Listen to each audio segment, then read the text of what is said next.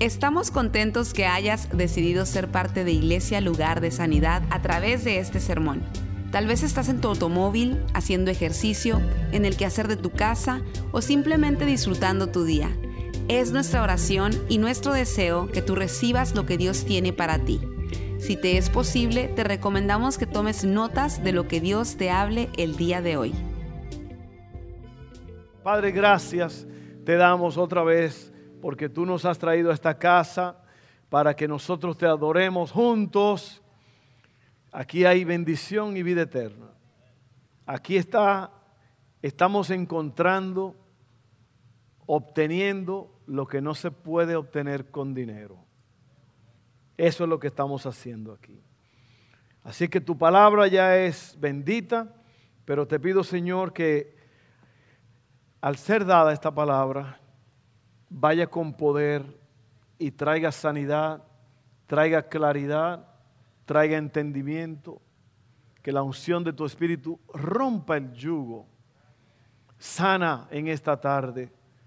Tu palabra dice que enviaste tu palabra y lo sanaste.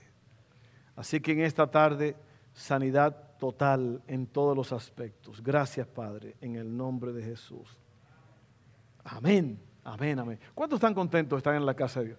Yo estoy contento, yo estoy contento de estar aquí en la casa de Dios. Eh, es un honor, un privilegio. Cada vez que uno puede llegar a esta casa, mire, llegue, llegue. Estefan está hablando de nuestro servicio los martes, martes de crecer. Llegue, llegue, no deje de, no se pierda ningún servicio. A menos que usted esté de vacaciones, lo puede ver en línea, ¿no? Pero a menos que usted esté de vacaciones o sea algo urgente que no pudo venir, no, no, no, no, usted esté aquí en la casa de Dios. Porque hay cosas buenas en la casa de Dios. ¿Sabe que yo vi un predicador una vez, Gigi Ávila, un hombre que sacudió a América Latina, un hombre de Dios, milagros extraordinarios se veían en sus campañas. Él dijo, nunca deje de ir a un servicio. ¿Por qué? Porque usted no sabe si en ese servicio que usted fue es donde Dios va a hacer el milagro que usted ha estado esperando. Uno nunca sabe. Amén, porque los tiempos son de Dios. Pero uno dice, bueno, yo en cualquier momento que yo vaya, Dios puede hacerlo. No, no, eso es verdad, pero Dios hace lo que Él quiere y a lo mejor Él tenía destinado ese día que, te iba a hacer el milagro y tú fallaste. No viniste a la casa de Dios. Amén. Así que se lo digo con mucho amor. Hoy el tema de hoy es usa lo que Dios te ha dado. Usa lo que Dios te ha dado. Este mensaje trata sobre el hecho de que debemos de ocuparnos en la obra del Señor, en lo que Él viene. Amén, porque Mire, le tengo noticias. Cristo viene pronto. Cristo viene pronto, va a retornar. Los tiempos ya están mostrando que el, tiempo de su venida está cercano. Amén. Así que mientras Cristo todavía, mientras Él viene, hay un trabajo que nosotros tenemos que hacer. Él delegó esta responsabilidad a sus discípulos hace dos mil años. Nosotros somos esos discípulos hoy. Así que este mensaje trata sobre eso. ¿Qué podemos hacer? ¿Cómo podemos ocuparnos en lo que Él viene? Voy a leer en Mateo 24, 46. Dice así. Oiga bien lo que dice. Dichoso el siervo cuando su Señor al regresar lo encuentra cumpliendo con su deber. ¿Qué palabra esa? Dichoso. Feliz tres veces, dijo alguien por ahí. Bienaventurado el siervo, que cuando su Señor al regresar lo encuentra cumpliendo con su deber. ¿Cuántos ustedes le han dicho a alguien, a sus hijos, oye, yo voy a la tienda, cuando yo venga, que esté todo barrido, que esté todo limpio, laven los trastes, pongan esto aquí, pongan esto allá. Y cuando usted llega no se hizo nada. ¿Cómo se siente uno? Se siente medio... Mm. Entonces por eso la Biblia dice que Cristo dijo esto, bienaventurado, dichoso el siervo cuando su Señor al regresar lo encuentra cumpliendo con su deber. Y usted va a ver qué es lo que el Señor nos ha dicho que hagamos. Vamos a leer en Mateo 25, 14 al 15. Esta es una historia que Jesús hizo hay tres cosas que Jesús hizo que usted tiene que tomar cuenta, tomar nota. Es esto. Cristo, cuando estaba aquí en la tierra, hizo tres cosas muy importantes. amó a la gente, llenó sus necesidades, o sea, proveyó lo que ellos necesitaban. Y tres, les enseñó de una forma práctica que ellos podían entender. Tres cosas que hizo Jesús. Ahora, mire esto. Enseñándole a ellos, Él le hace esta historia de un hombre que va, un hombre de negocios que va a salir de viaje y le da una asignación, una tarea a los hombres que están bajo el cuidado de Él, son siervos de Él. ¿Ok? Al igual que ellos, tú y yo somos siervos del Altísimo, siervos de Dios el Padre. Entonces, esta es, yo te voy a leer una porción primero de, de, esta, de esta escritura. Dice así Mateo 25, 14 al 15. ¿Están listos? ¿Están listos? ¿Están emocionados? Dice, también el reino del cielo puede ilustrarse mediante la historia de un hombre que tenía que emprender un largo viaje. Reunió a sus siervos y les confió su dinero, oiga bien, mientras estuviera ausente. Lo dividió en proporción a las capacidades de cada uno. Al primero le dio cinco bolsas de plata, al segundo dos bolsas de plata, al último una bolsa de plata, luego se fue de viaje. Entonces, aquí hay algo muy importante que dice que se lo dio de acuerdo a sus capacidades. O sea, él conocía, el, Señor este conocía a esos siervos, a esas personas que trabajaban para él. Él sabía quiénes eran y lo que eran capaces de hacer. Por eso les dio a cada uno una cantidad diferente, pero le dio mucho. Y el primer punto es, yo te voy a hablar tres puntos. El primero es, Dios ha depositado algo valioso en nosotros. Dios ha depositado algo valioso en nosotros. El segundo punto es, debemos de hacer crecer lo que Dios nos ha dado. Y por último, todos daremos cuenta de lo que se nos ha dado. Muy importante. Ahora, miren esto, miren esto, muy importante. Dios ha depositado algo valioso en nosotros. Según los teólogos y las personas que han estudiado todo esto, cada talento eh, le dio una bolsa con plata, eh, eh, y déjenme volver a eso. Eh, al primero le dio cinco bolsas de plata, al segundo dos y al tercero uno. Un talento de plata se cree, según, hay, varias eh, diferentes opiniones sobre esto, pero lo que se ha llegado a la conclusión es que era muchísimo dinero. Se cree que cada talento de plata en ese tiempo era, es el equivalente de hoy de más o menos 640 mil dólares o 20 años de salario de una persona. Otros dicen que 16 años de salario. Lo importante de lo que la escritura quiere darte a conocer es que lo que se le dio a ellos era muy valioso. Y no era cualquier cosa. Eso que se le dio a ellos tenía que cuidarse. Era con un plan específico. Se les dio con un plan específico. Así que Dios ha depositado algo valioso en nosotros. ¿Ok? Eh, Jesús no nos ha dado algo pequeño o algo barato. Nos ha dado algo grande. Nos ha dado algo, algo muy valioso. Es más, piensa en tu cuerpo. Piensa en, en lo impresionante que es la máquina humana que Dios te hizo y te diseñó de una forma extraordinaria, espectacular. Cada vez que tú te levantas, ¿para qué tú crees que fue creada esa máquina? Eh, ¿Para qué fuiste creado? Yo creo que al final del día eso, es lo que vamos a tener que entender aquí. ¿Para qué fui creado y si estoy haciendo lo que se me dijo que hiciera? Dios se esmeró cuando nos hizo. Cuando Él diseñó el cuerpo humano, hizo, es un milagro, es un milagro extraordinario.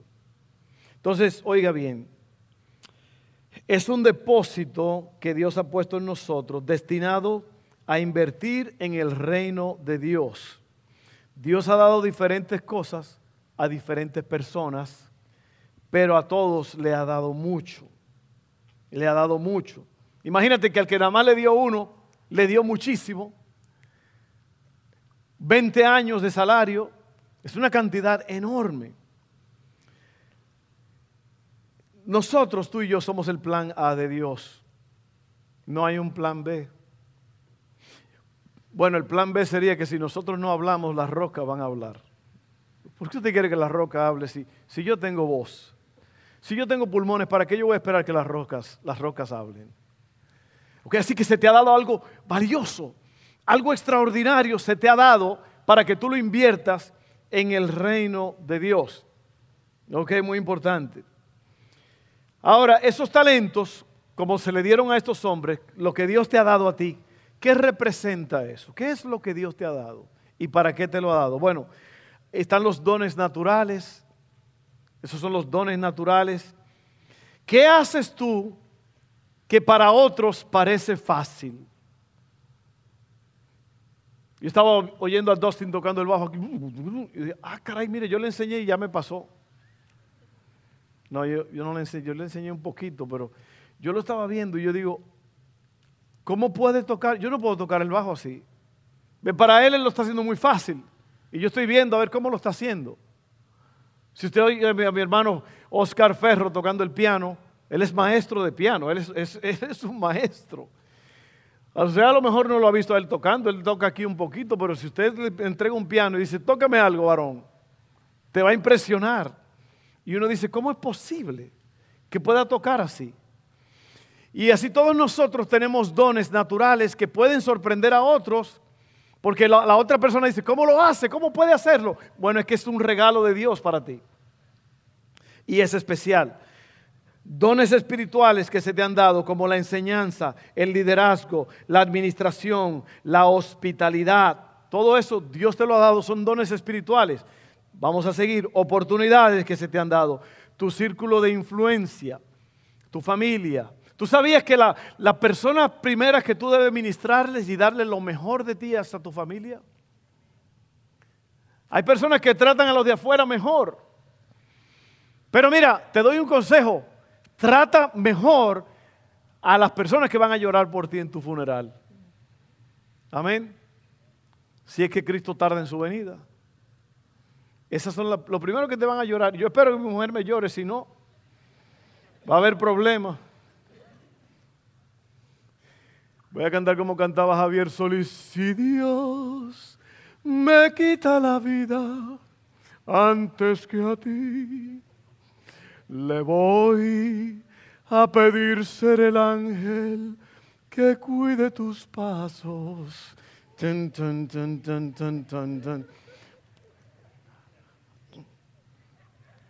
Nada más deben un guitarrón, dos violines.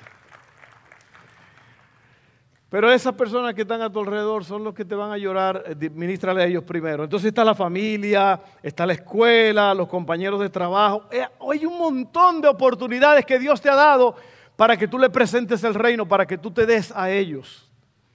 Seguimos. Recursos, tiempo, energía, dinero, tantas cosas que Dios te ha dado. ¿Qué estás haciendo? ¿Qué estás haciendo? Yo creo que la mayoría de gente no está haciendo mucho con lo que Dios le ha dado. Primera de Corintios 12, 7 dice así, a cada uno de nosotros se nos da un don espiritual para que nos ayudemos mutuamente. A cada uno se nos da un don espiritual para que nos ayudemos mutuamente. En otra palabra, tú me ayudas a mí, yo te ayudo a ti. Eso es lo que Dios ha hecho. Es algo extraordinario, ¿ok? Seguimos. Eh, los talentos que tenemos son dones. No lo ganamos ni lo merecemos, pero estamos llamados a administrarlos. Oiga bien, Dios te ha dado algo muy valioso. Imagínate que ahora mismo alguien te dé cinco talentos de plata. Multiplica eso por 640 mil dólares. ¿Qué vas a hacer con eso? ¿Qué vas a hacer con eso?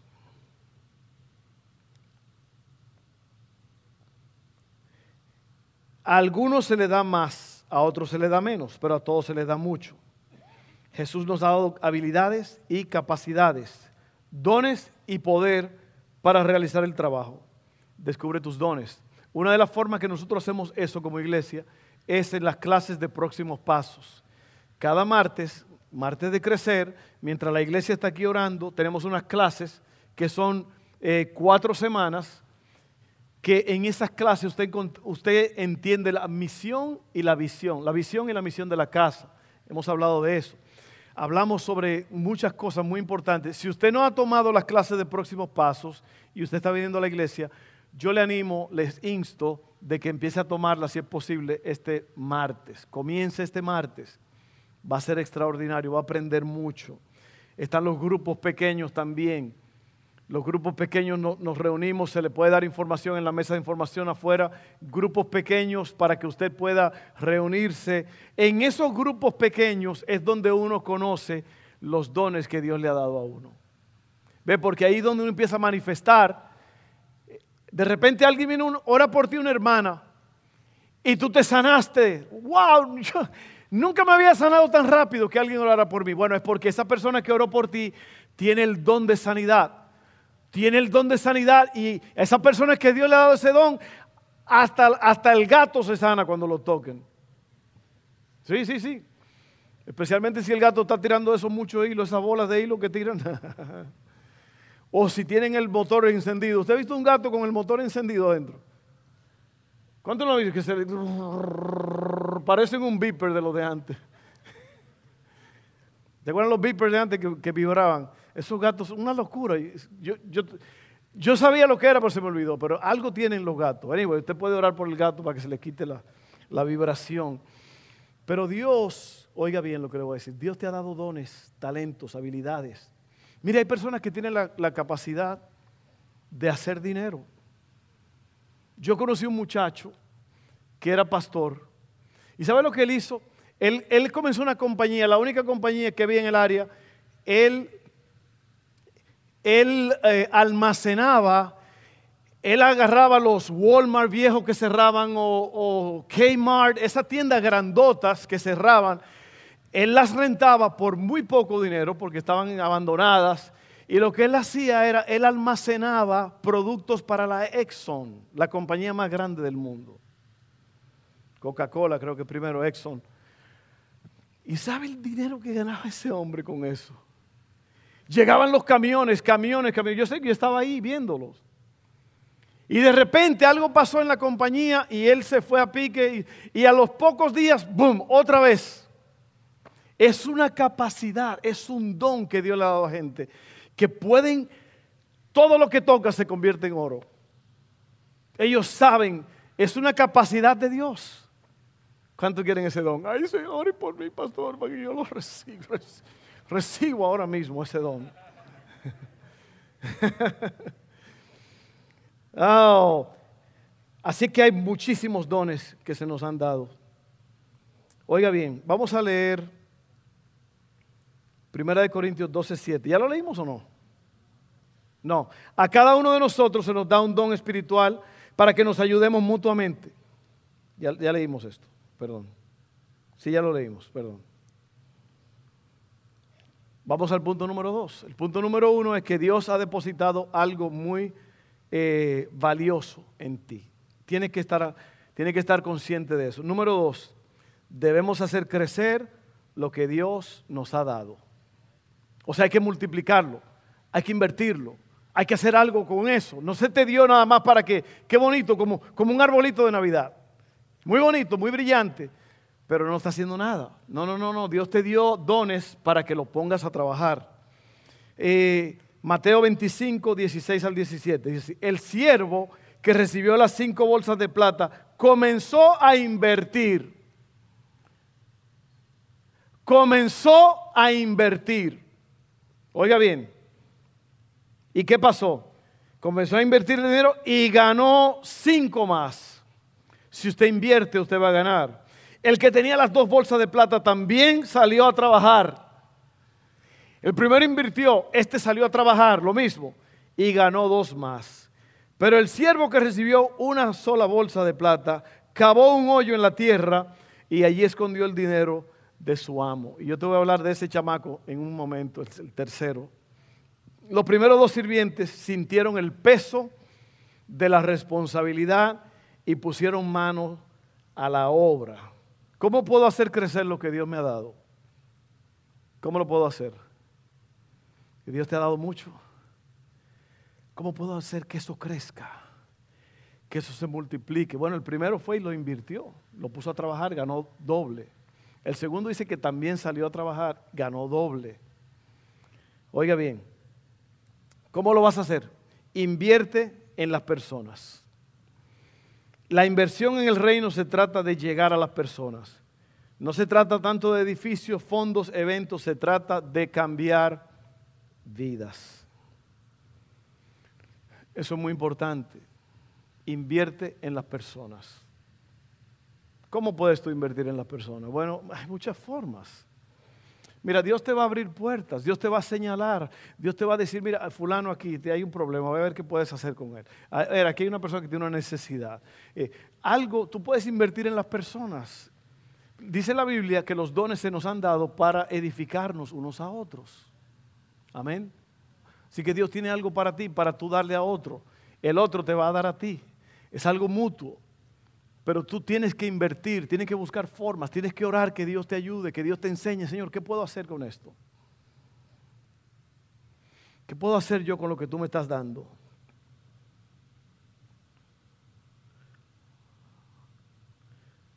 Grupos pequeños, alentar a un compañero de trabajo, discipular a otros cristianos.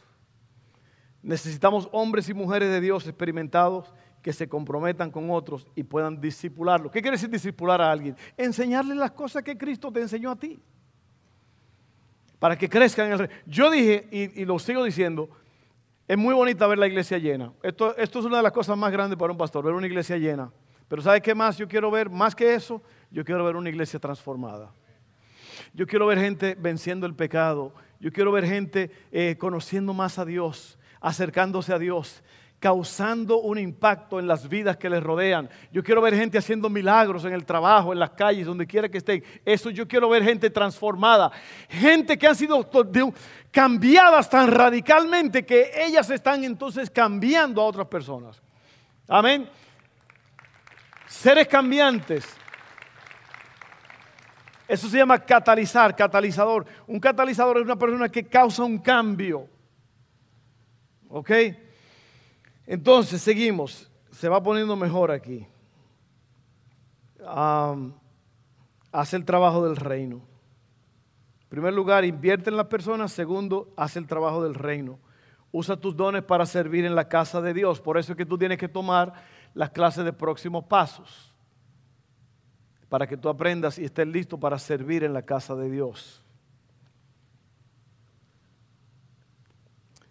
Miren, ayer nosotros fuimos para continuar la semana de servolución. Hay, hay actos de servolución que usted va a un lugar y usted hace algo por la gente, usted le da comida, usted le ayuda, pero hay lugares donde se necesita una, lo que se llama una presencia permanente o más permanente o más larga. ¿Qué quiere decir eso? Que hay un lugar que está necesitado y está tan necesitado que un solo viaje no va a resolver los problemas. Y eso fue lo que nosotros hicimos. Fuimos ayer, continuamos. Eh, a mí se me olvidó, yo lo iba a presentar a los hombres el, jueves en la noche, pero terminó yendo Orlando y Mario, Mario Alberto. Terminaron yendo ellos dos y yo. Y eh, Mario desde que llegó trajo su alambre, se fajó, cambió unos, unas cosas allí que necesitaban cambiarse. Eh, y luego yo fui a comprar materiales, porque ya esto es trabajo pesado, esto es trabajo de hacer paredes, tumbar paredes, eh, trabajo fuerte, trabajo que si uno le dice de hacer su trabajo a alguien, cuesta mucho dinero, o uno puede ganar mucho dinero, pero nosotros hicimos totalmente gratis, porque es una escuela que está muy necesitada. Y a mí me dio tanto gusto ver a Mario y a Orlando allí. Y Orlando, gracias por quedarte hasta el final, hermano, porque, wow, este hombre se quedó allí, Mario tuvo que irse Y yo, yo dije, no, pues vamos a tener que volver. Y Orlando me dijo, no, pastor, no, no, usted váyase tranquilo, yo resuelvo aquí, tranquilo. Yo, yo, y mire, la mujer, la, la directora de la escuela me mandó una foto y me dijo, Orlando se quedó hasta el final y terminó el trabajo y yo estoy tan contenta. Eso se llama servir en el reino. Servir en el reino. Ve, y esa actitud, Orlando, de, no, no, no, no, no, yo le doy aquí eso. Eso es lo que Dios está buscando. Gente que no solo comience, pero que terminen.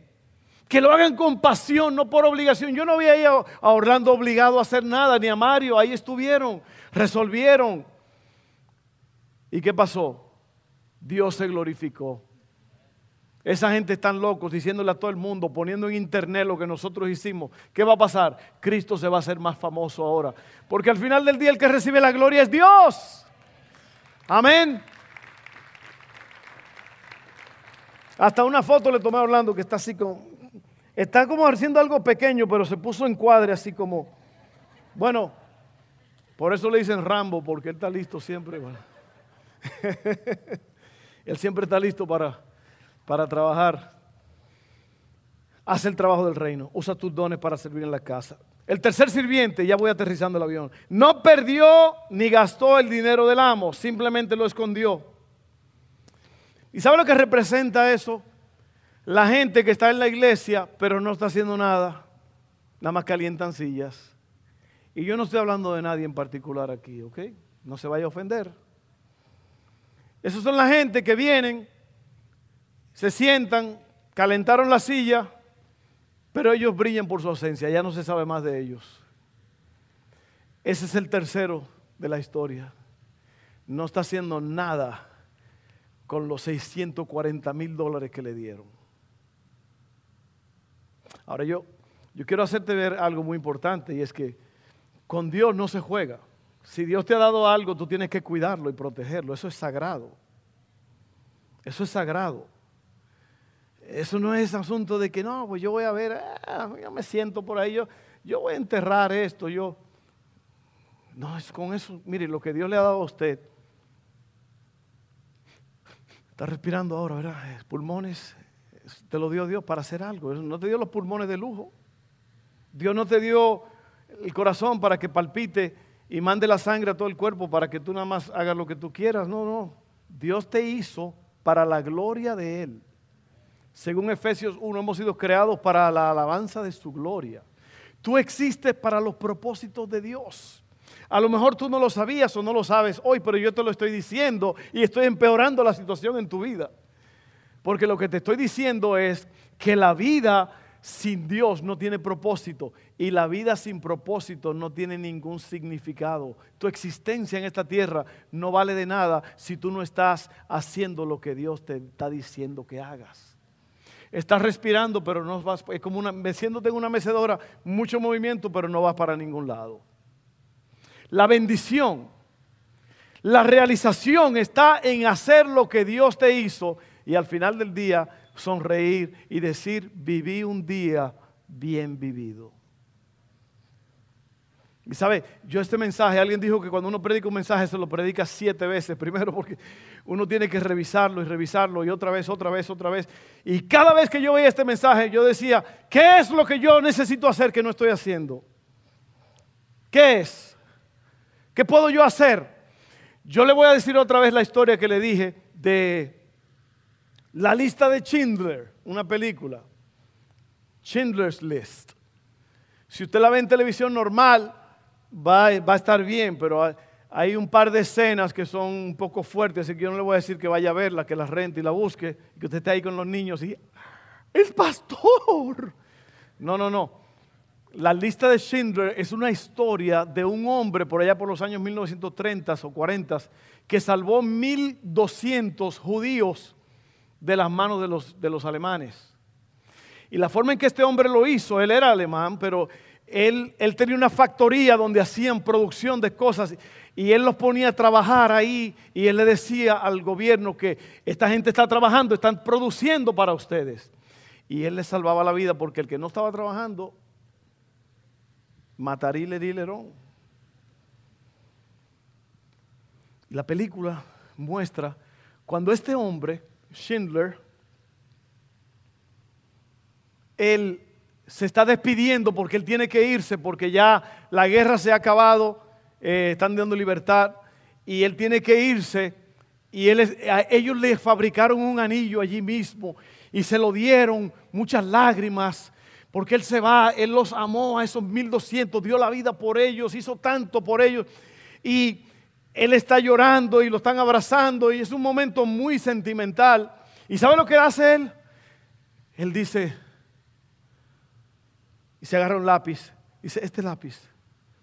Porque lo que él hacía es, él le pagaba al gobierno por cada empleado, oiga bien, para poder salvarlos. Entonces él le pagaba una cantidad muy alta por cada empleado para salvarle la vida. Y se sacó el lápiz y dijo, este lápiz yo pude comprar dos, es de oro, yo pude comprar dos, dos más. Luego el carro, ese carro yo pude venderlo y comprar 15. 15 pude comprar más para salvarlos. Esto es un hombre peleando por una vida humana para salvarlos de, nada más de la, muerte eh, física. Ahora estamos hablando del reino de Dios, de rescatar millones de personas de la, de la oscuridad, de las tinieblas y del fuego para traerlos a la luz de Dios y que tengan vida eterna. Esa es la inversión que Dios está buscando. Y todos, a todos se nos ha dado algo. Entonces miren esto. Todos, número tres, todos daremos cuenta de lo que se nos ha dado. Mateo 25, 19 al 23. Después de mucho tiempo el amo regresó de su viaje y los llamó para? Para que rindieran cuentas de cómo habían usado su dinero. Un día usted y yo vamos a dar cuenta a Dios de cómo usamos lo que Dios nos dio. Eso está ahí en el libro de Corintios, primera de Corintios, segunda de Corintios usted va a tener que dar cuenta a Dios. El siervo al cual le habían confiado las cinco bolsas de plata se presentó con cinco más y dijo, amo, usted me dio cinco bolsas de plata para invertir y he ganado cinco más. El amo lo llenó de elogios. Bien hecho, mi buen siervo fiel, ha sido fiel en administrar esta pequeña cantidad, así que ahora te daré mucho más responsabilidades. Ven a celebrar conmigo. Se presentó el siervo que había recibido las dos bolsas de plata y dijo, amo, usted me dio dos bolsas de plata para invertir y he ganado dos más. El amo dijo, bien hecho, mi buen siervo fiel, ha sido fiel en administrar esta pequeña cantidad. Para él era pequeña, pero era grande. Así que ahora te daré muchas más responsabilidades. Ven a celebrar conmigo. Oye, cuando usted paga el precio, cuando usted hace lo que Dios le dice, Dios le va a llamar a celebrar con él. Amén. ¿Qué pasó con el tercer hombre? Mateo 25, 24 al 30 dice, por último, se presentó el siervo que tenía una sola bolsa de plata y dijo, amo, yo sabía que usted era un hombre severo, que cosecha lo que no sembró y recoge la cosecha que no cultivó. Tenía miedo de perder su dinero, así que lo escondí en la tierra. Mire, aquí está su dinero de vuelta. Pero el amo le respondió, siervo perverso y perezoso. Yo creo que eso es lo que hay mucho en la iglesia de Dios hoy. Perverso. Un perverso es un, irresponsable, uno que una persona que no está haciendo lo que Dios le dijo que hiciera. Un pervertido. Pervertido no quiere decir de mala forma, pero que tú no estás haciendo lo que se te llamó a hacer. Perezoso, aragán, que tú no quieres dar un golpe, como dicen en mi país. La iglesia está lleno de eso. Pero aquí no hay nadie así, yo sé que no. Seguimos. Si sabías que cosechaba lo que no sembré y recogía lo que no cultivé, ¿por qué no depositaste mi dinero al banco? Al menos hubiera podido obtener algún interés de él. Entonces ordenó, quítenle el dinero a este siervo y dénselo al que tiene las diez bolsas de plata. A los que usan bien lo que se les da, se les dará aún más y tendrán en abundancia. Pero a los que no hacen nada, se les quitará aún lo poco que tienen. Ahora bien, arrojen a este siervo inútil a la oscuridad de afuera, donde habrá llanto y rechinar de dientes. No que no terminó bien el hombre, el tercer hombre. ¿Por qué?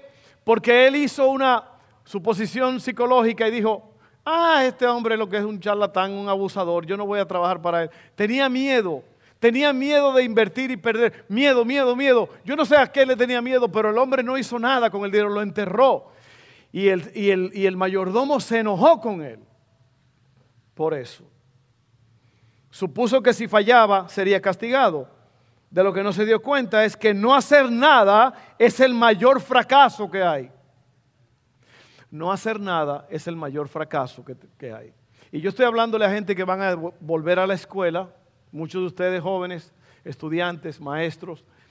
Usted tiene que en la escuela sembrar lo que Dios le ha dado. Usted tiene que invertir lo que Dios le ha dado. La vida, la gracia.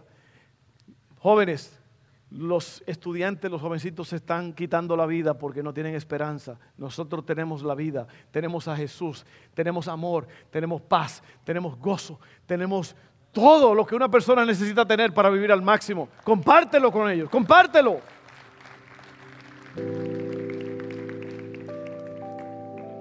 No intentó y falló. No quería arriesgarse al fracaso y eso fue lo que hizo. Podemos decir del trabajo del tercer hombre, debido a que era malvado y perezoso, el tercer hombre demostró que no era un verdadero siervo de su amo. No es solo la rebelión en el mundo lo que demuestra que no perteneces a Dios, oye bien, sino también la inactividad en la iglesia. ¿Sabe que hoy se acabó? Hoy es el día de terminar la inactividad que tú tienes por tu propio bien. Porque miren, Dios es buenísimo, Dios es amor, pero también es fuego consumidor, dice la Biblia. Amén. Y Dios nos dice, Dios nos ama y Dios, pero mire, cuando Dios dice, haz lo que te estoy diciendo que hagas y tú no lo haces, porque mire, el mundano, la gente sin Dios, ellos van directo al abismo.